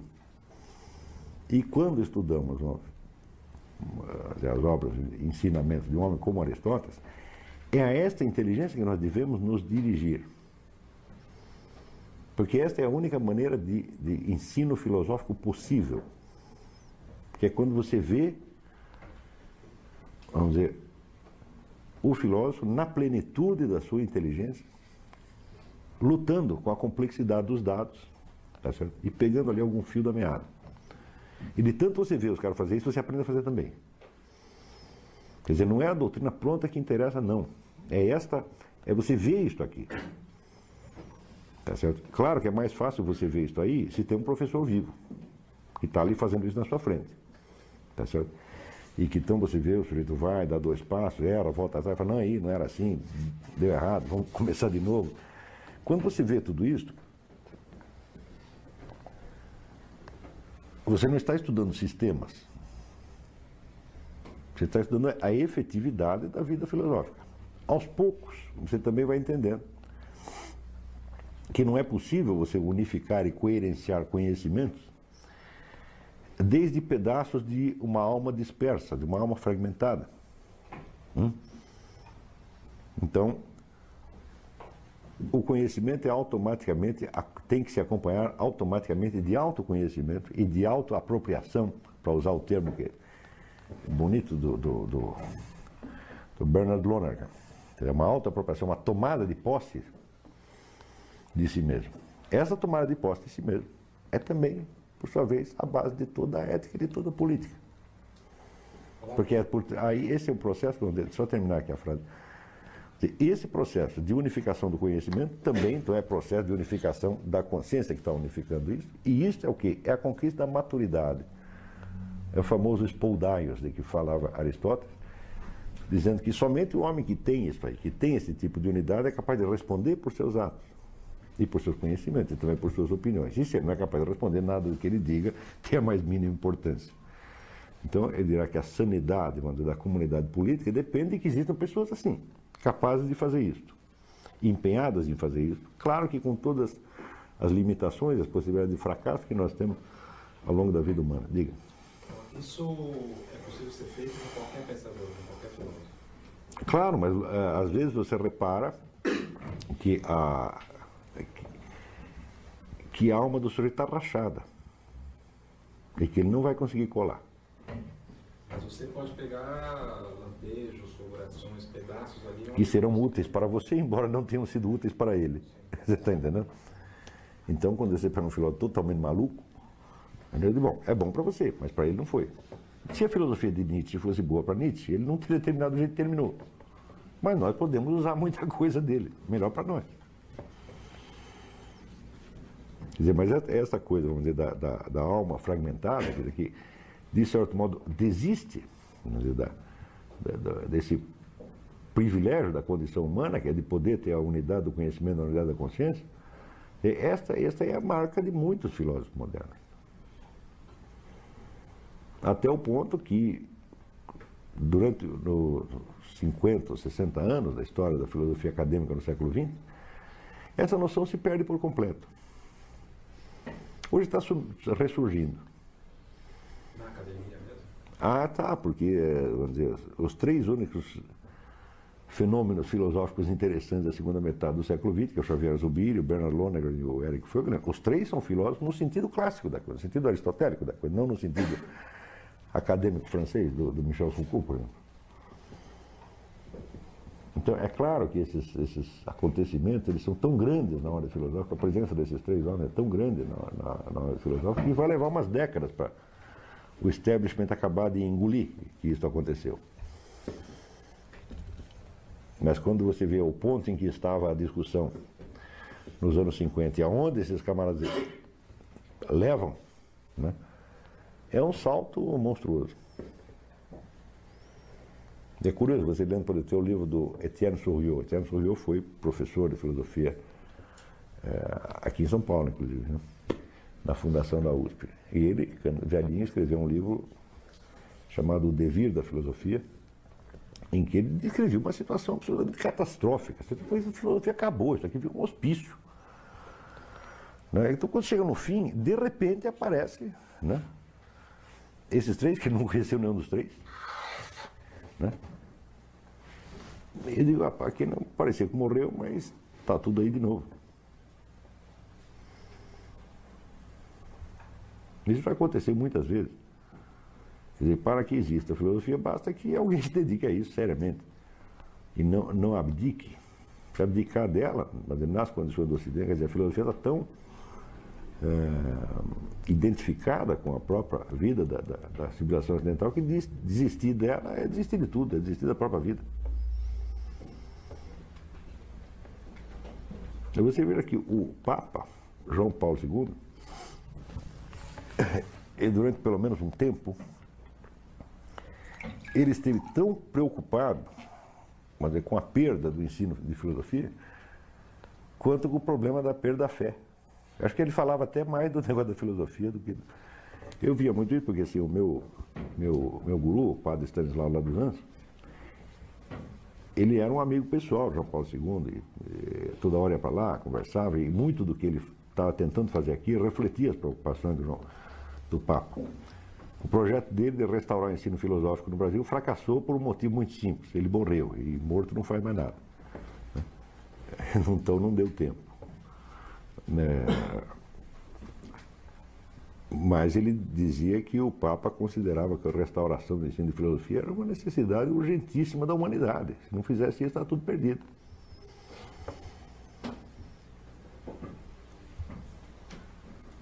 Então, de algum modo, espero eu estar continuando o que o padre lá dos Anjos teria feito certamente melhor do que eu se não tivesse morrido. E Ratio, Ele quer claro. Você vê que coisa, hein? Quer dizer, depois de a igreja ter brigado tanto com a filosofia, estava no, chega no 20 séculos depois. Ela entende que tem que salvar aquilo, senão ela afunda junto.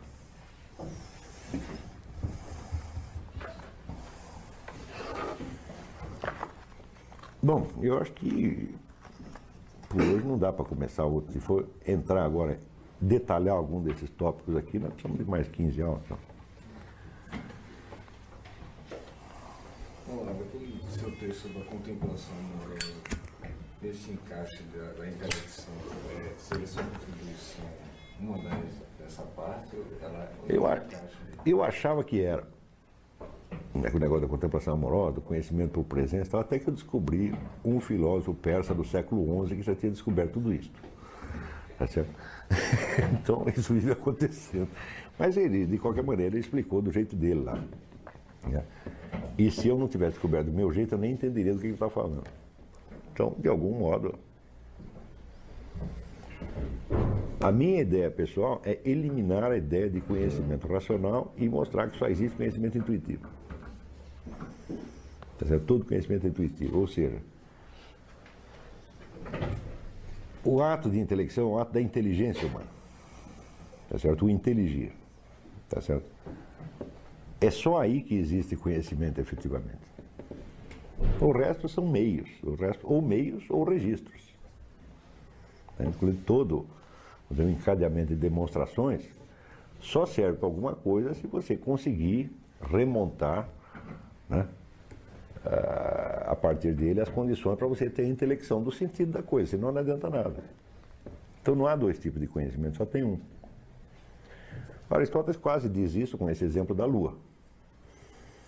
Ele diz, o que você faz quando você começa a raciocinar para explicar, explicar as causas do eclipse, o que, que você está fazendo? Você está remontando imaginariamente as condições que um outro observador teria de outro lugar para perceber aquilo intuitivamente. Em suma, é o que também dizia o Lonergan, ter conhecimento o que é? É ser inteligente. Não há diferença entre inteligência e conhecimento, não há mesmo. Isso aí hoje é uma noção que está completamente perdida, porque querem ter uma noção operacional da inteligência. Você chegou no método, porque você usa muito da fenomenologia, né? Quer dizer, você foi, foi, um, foi tipo uma a gente aproveita tudo que tem, pô. Tem, tem, tem, onde quer que tenha alguma coisa que seja valiosa, você tem que usar. Não é uma questão de você ser é, doutrinário, tomar partido aqui, tomar partido. Não, tá, todo mundo está te ensinando alguma coisa. Entendeu? Claro que temos que ensinar mais. Esse negócio de Husserl, eu acho que o que o Husserl deu para a humanidade não dá nem para nem medir ainda o que o homem fez. É tão grande que é. Cada coisa que eu estudo desse sujeito, eu vejo que ali ainda tem sementes para muitos séculos pela frente. Tá certo? Então, a filosofia no século XX é basicamente essas. Eu acho que é o, é o Lavelle, é o Russo, e depois é essa trinca aí, o Zubiri, Zubiri, Fögren e o Lonergan. O resto é enfeite. Também essa coisa de você ter. É, também isso aprendi com Aristóteles.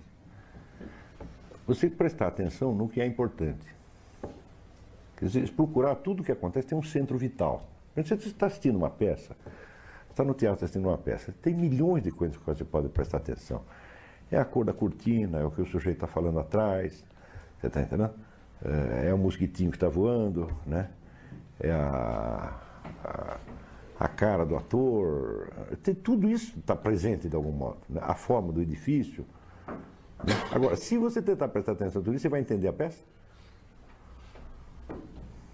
De algum modo, tudo isso está na sua consciência, está lá no fundo. Mas tem um centro, que é o, é o centro do drama. Quer dizer, o centro é um centro conflitivo, sempre. Toda história torna um conflito. Eu digo, mas qual é o conflito? Qual é o problema? Tá entendendo? É ali que você tem que prestar atenção. Agora, se você quer, por exemplo, entre aspas, estudar filosofia, você já começou muito mal. Porque da filosofia, assim, existem milhões de dados que formam a filosofia. São muitos livros, muita gente falou muita coisa, tá entendendo? E se você vai pegar pelo lado quantitativo do, do negócio, você está perdido. Então, você tem que centrar no, nos problemas essenciais e ver no que, que essas pessoas todas que falaram sobre isso, sobre aquilo, tem, podem te ajudar naquele ponto. Daí, aos poucos, toda essa imensidão de informação se organiza em torno de certos núcleos né, de atenção que são básicos. Mas esses núcleos que vai escolher, no fim das contas, é você. Você vai estudar o que? Cada um sabe onde ele aperta o sapato. Não é isso? Então, quer dizer, a organização do mundo do conhecimento reflete o seu processo de auto-organização. Aonde que você está confuso, aonde que você está perdido e aonde que você precisa encontrar o caminho. É? Daí você pega em torno desses polos, você vai organizando o seu mundo de conhecimentos. Hum? Note que até os seus livros você pode organizar assim. Tem pessoa que quer organizar o livro bonitinho como na biblioteca, né? Eu digo, bom, mas a biblioteca é organizada, a biblioteca municipal é organizada para o público em geral. Você é o público em geral? Hã? Você não é, então, é só o seu fulano de tal. Então você tem uma hierarquia de importância X e você está estudando tal coisa. E é assim que você tem organizado a sua biblioteca, pô. Então pode chegar lá, tem, tem, tem um livro de entomologia que está do lado de um livro de, de, um dicionário de filosofia. Por quê? Porque por coincidência você está usando elementos dos dois para resolver algum problema que só você sabe. Então vamos dizer que a sua biblioteca é uma loucura, mas no fundo é está bem organizado. Assim como você organiza a biblioteca, você organiza uma vida. Mais ainda, esse princípio de hierarquia de importância, esse é a base da moral e da conduta. Você é capaz de imaginar uma regra moral na qual todas as regras têm a mesma importância? Não tem o mais importante o menos importante? Isso já é imoral, né? O número de pessoas hoje que estão completamente desorientadas no sentido moral geral, hum? mas que se apegam a uma regra empírica qualquer como se aquilo fosse a base. Você está entendendo? Elas não percebem que isso já é imoral. Quer dizer, é a negação da hierarquia de, portanto, da prioridade moral. Na medida que você vai descobrindo essas prioridades e que você vai prestando mais atenção nelas do que nas coisas que não têm importância, o que, que você está fazendo? Dar atenção é uma manifestação de amor e de afeição, quer dizer, aquele problema é importante, você se dedica a ele. Quando Cristo dizia, o seu problema é, o, o problema é que vocês amam o que deveriam odiar e odeiam o que deviam amar. O que, que ele está querendo dizer? Você está dando importância às coisas erradas.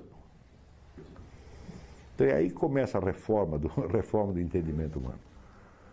Pegando o senso de hierarquia e sabendo que o que é importante na hierarquia é o que Dizer, é o drama básico, o de que, é o de que se trata nesta, nessa existência nossa. Tá o que, que nós temos que resolver durante a nossa passagem por aqui.